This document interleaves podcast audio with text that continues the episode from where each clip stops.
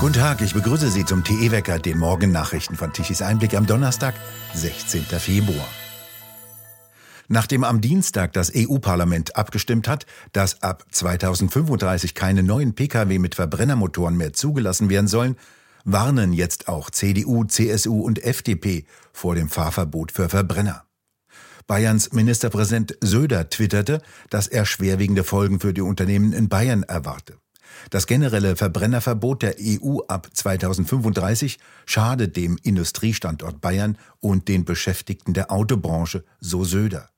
Fossile Kraftstoffe zu reduzieren sei zwar richtig, er forderte jedoch auch die Unterstützung von E-Fuels und Wasserstoff. Die CSU erwartet laut dem bayerischen Verkehrsminister Bernreiter kubanische Verhältnisse. Er erklärt, dass sich die Autofahrer nicht alle in Elektroautos zwingen lassen werden. Man werde erleben, dass die meisten von ihnen so lange wie möglich an gebrauchten Autos mit Verbrennungsmotoren festhalten. Ab 2035 würden die Autos auf unseren Straßen nach und nach aussehen wie auf Kuba.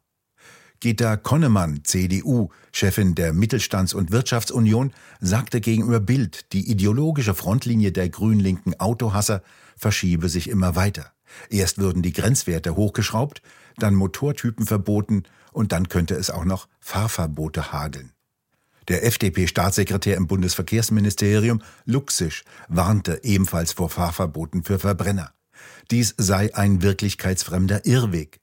Die Idee von Fahrverboten für Verbrenner ab 2035 sei absolut unverhältnismäßig und wäre ein unsozialer wie wirklichkeitsfremder Irrweg. Man müsse alle Möglichkeiten und Technologien offen halten, darunter auch sogenannte synthetische Kraftstoffe. Der CSU-Politiker Doleschal bezeichnete den Beschluss als Angriff auf die Wirtschaft. Die Grünen machten klar, so Doleschal zu Bild, dass das Verbrenner aus ab 2035 nur der erste Schritt sein solle. Gita Konnemann übte heftige Kritik an der EU-Entscheidung. Anstatt auf innovative Technologien zu setzen, stelle man Benziner und Dieselfahrer an den Pranger. Doch dies werde politische Konsequenzen haben, so Konnemann. Eines müsse auch der grün-links dominierten Ampel klar sein. Der Feldzug gegen Autofahrer werde mit Abwahl bestraft. Dies habe die Berlin-Wahl gezeigt. Der Verbrennungsmotor werde zwar bis spätestens 2035 verboten, so die umweltpolitische Sprecherin der AfD im Europaparlament, Dr. Silvia Limmer. Doch schon weit vorher werde es keine vollleistungsfähigen Verbrenner mehr geben, da die neue EU-Gesetzeslage dies nicht zulasse und Unternehmen kein Geld mehr mit dem Verkauf von Verbrennern verdienen könnten. Leiden werden Hunderttausende Arbeitnehmer, die in den kommenden Jahren ihren Job durch Brüsseler grüner Deal-Hysterie und vorgebliche Weltrettung verlieren werden. Die Lüge von der angeblichen emissionsfreien Mobilität mit Batterieautos werde etliche Familien gerade der Zulieferindustrie in Existenznöte treiben.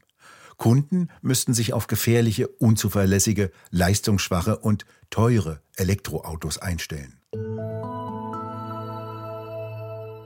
Eine deutliche Mehrheit lehnt die Migrationspolitik der derzeitigen Innenministerin Faeser deutlich ab. Faeser will keine Zurückweisung von Migranten an der EU-Außengrenze.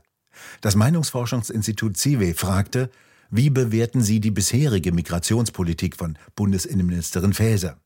Die meisten Befragten, 48 Prozent, votierten für sehr negativ. Weitere 16,3 Prozent finden sie eher negativ und unentschieden blieb ein relativ großer Anteil von 19 Prozent. Nur 3,8 Prozent halten die Migrationspolitik der SPD-Politikerin für sehr positiv. 12,9 Prozent für immerhin eher positiv. Das Umfrageergebnis zeigt sehr deutlich, auch viele SPD-Wähler wünschen offenbar eine Begrenzung und Steuerung der Migration. Am Freitag bitte nicht fliegen, dann nämlich streichen die Flughäfen Frankfurt, München und Hamburg alle geplanten Passagierflüge. Der Grund ist eine Streikankündigung der Gewerkschaft Verdi. Den Passagieren empfehlen die Flughäfen, nicht zum Flughafen zu kommen. Sie sollten sich mit ihrer Fluglinie in Verbindung setzen und in Erfahrung bringen, ob sie auf andere Flughäfen umgebucht werden können. In Deutschland biete sich die Bahn als Alternative an, sagte der Fraport-Sprecher allen Ernstes und lachte nicht einmal dabei. Vom Münchner Airport hieß es, in München seien Sonderflüge wie etwa Hilfsflüge und Flüge für medizinische, technische oder sonstige Notfälle sowie Flüge für die Münchner Sicherheitskonferenz von der Streichung ausgenommen. Dann landen Politiker aus aller Welt in München. Verdi hatte zuvor für Freitag an mehreren deutschen Flughäfen zu ganztägigen Warnstreiks aufgerufen. In München ist ein gemeinsamer Streik von Beschäftigten des öffentlichen Dienstes, der Luftsicherheit und der Bodenverkehrsdienste geplant. Verdi und der Beamtenbund DBB fordern 10,5 Prozent mehr Einkommen, mindestens aber 500 Euro mehr für die rund 2,5 Millionen Beschäftigten. Die Laufzeit solle zwölf Monate betragen. Die Arbeitgeber haben die Forderungen abgelehnt. Die zweite Verhandlungsrunde ist für den 22. und 23. Februar in Potsdam geplant. Diese Flugausfälle kommen nur kurz nach dem Chaos bei der Lufthansa am Mittwoch. Flüge wurden weltweit gestrichen, am Frankfurter Flughafen und im innerdeutschen Flugverkehr herrschte Chaos. Am Bahnhof Frankfurt-Eschersheim durchtrennte ein Betonbohrer laut Telekom zwei in fünf Metern Tiefe an der Bahntrasse verlaufende Glasfaserkabelstränge. Aufgrund der erheblichen Schäden und der Situation auf der Baustelle sei die Behebung äußerst schwierig gewesen, so die Telekom. Es seien keine Hacker mehr notwendig, sondern nur Menschen mit einem Bohrgerät und die kritische Infrastruktur sei down, so Kunden in sozialen Medien. Durch die Schäden an der IT bei Lufthansa seien nicht nur das Boarding, sondern auch die Gepäck-, B- und Entladung und die Erstellung der Crewpläne ausgefallen.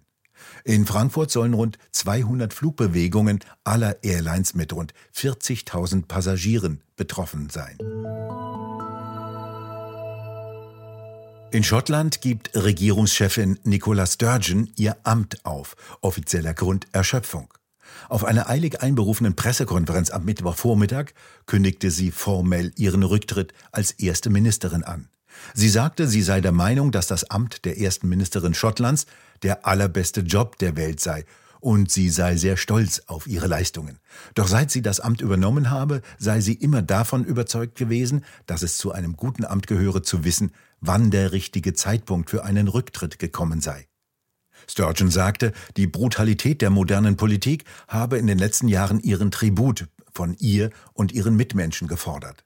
Sie sei fest davon überzeugt, dass sich Schottland nun in der Endphase des Weges in die Unabhängigkeit befinde.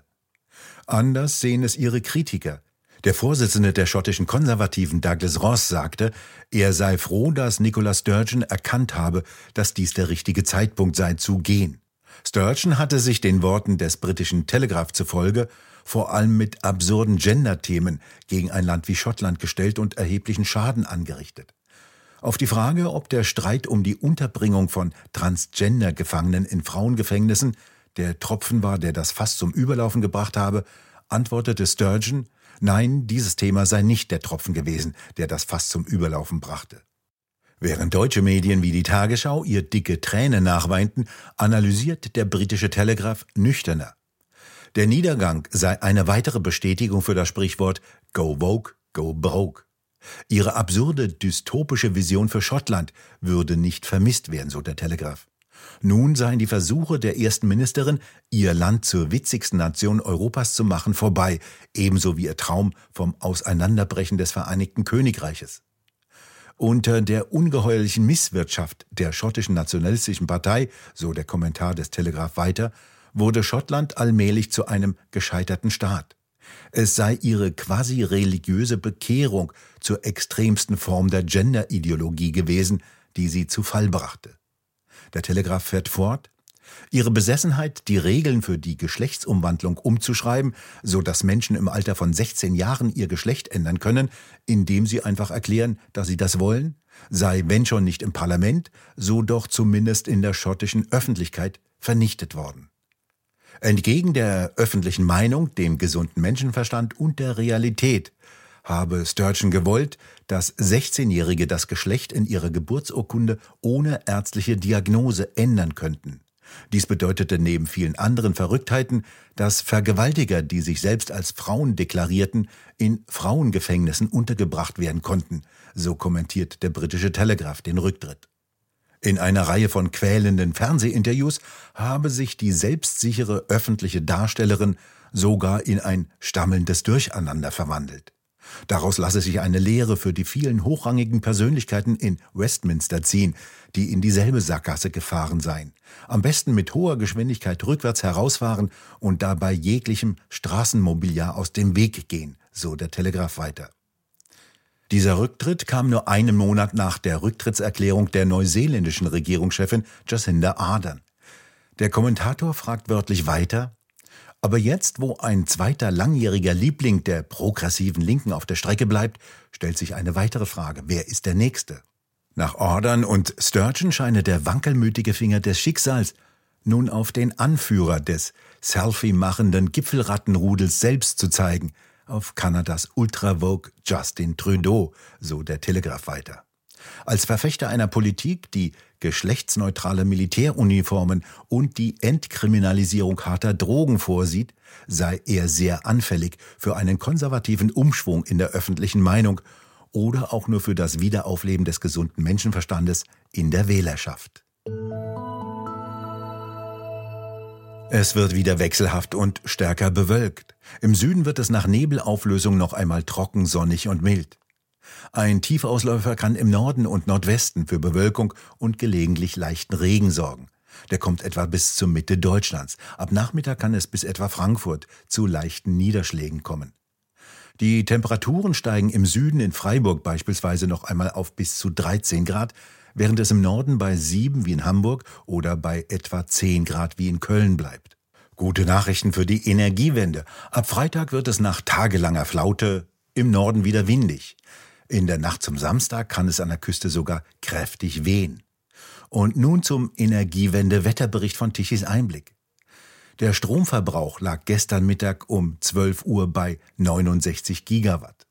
Dazu lieferten die Windräder knapp 1 Gigawatt, die Solarzellen 16,8 Gigawatt um die Mittagszeit. Den Rest mussten Kohle- und Kernkraftwerke wieder liefern wobei die Daten nicht richtig angezeigt wurden. So wies die linksgrüne agora-energiewende.de auf Fehler in den Primärdaten hin und zeigte Daten unvollständig an, dies zum wiederholten Mal. Vielleicht wird es Ihnen langsam selbst peinlich. Aus den eigenen Darstellungen geht regelmäßig hervor, Windräder können nichts zu einer gesicherten Stromversorgung Deutschlands beitragen, geschweige denn sie übernehmen. Wir bedanken uns fürs Zuhören. Schön wäre es, wenn Sie uns weiterempfehlen. Weitere aktuelle Nachrichten lesen Sie regelmäßig auf der Webseite tichiseinblick.de. Und wir hören uns morgen wieder, wenn Sie mögen.